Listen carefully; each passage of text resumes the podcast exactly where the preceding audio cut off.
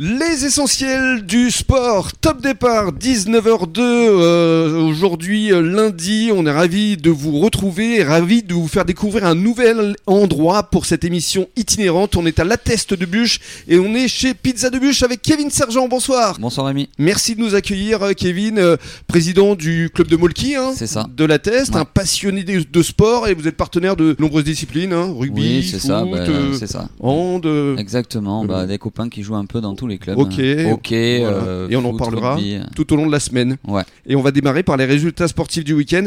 Et tout d'abord, une bonne nouvelle pour les fans de rugby et surtout pour le public du RCBA parce qu'ils ont gagné Oui. 25 à 18. Bah oui, bonsoir Rémi, effectivement, c'est un, c'est une belle, une belle victoire, un exploit presque, on s'y attendait pas, faut le dire, Mm. parce que le RCBA enchaînait plutôt les, les défaites, euh, donc euh, dans cette poule de National 2. Euh, Périgueux, c'était un gros morceau, euh, 25 à 18. euh, c'est un match abouti, hein, comme on le dit ce matin dans, Dans, le les colonnes de Sud-Ouest. Absolument. Deux périodes de, de belles factures.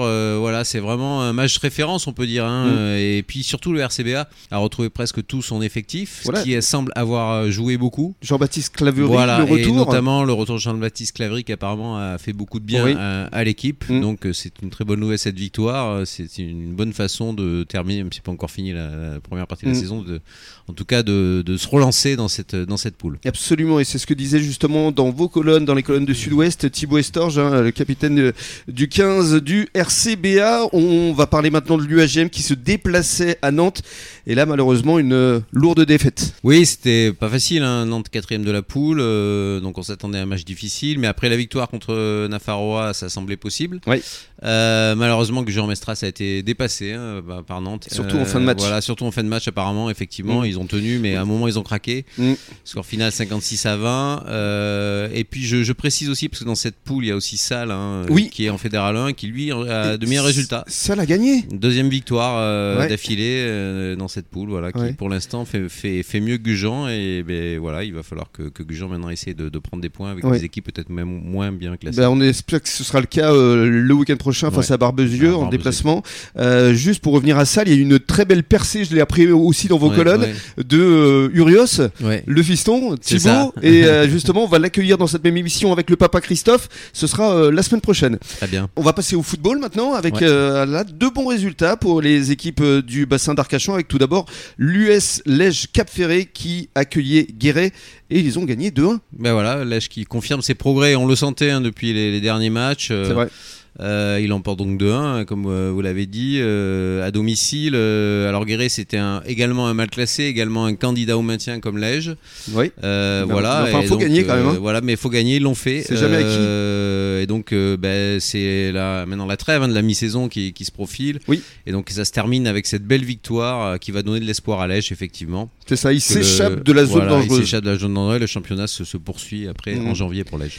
et le FCBA se déplaçait à Tartas et eux aussi ont gagné une belle victoire 2-0 Voilà, nouvelle victoire, hein, on est Ouais. habitué maintenant, hein, ils trustent le- le- les, les victoires et sont au haut du tableau.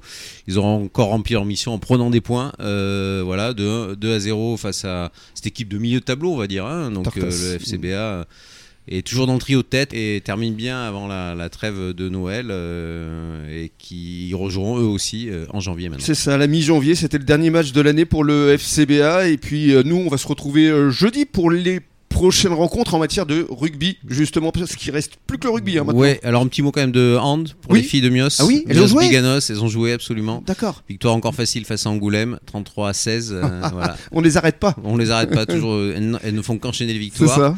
Qui était pourtant une assez grosse équipe, un quatrième de la poule. euh, voilà, mais les filles de Mios euh, semblent imbattables depuis le début de la saison.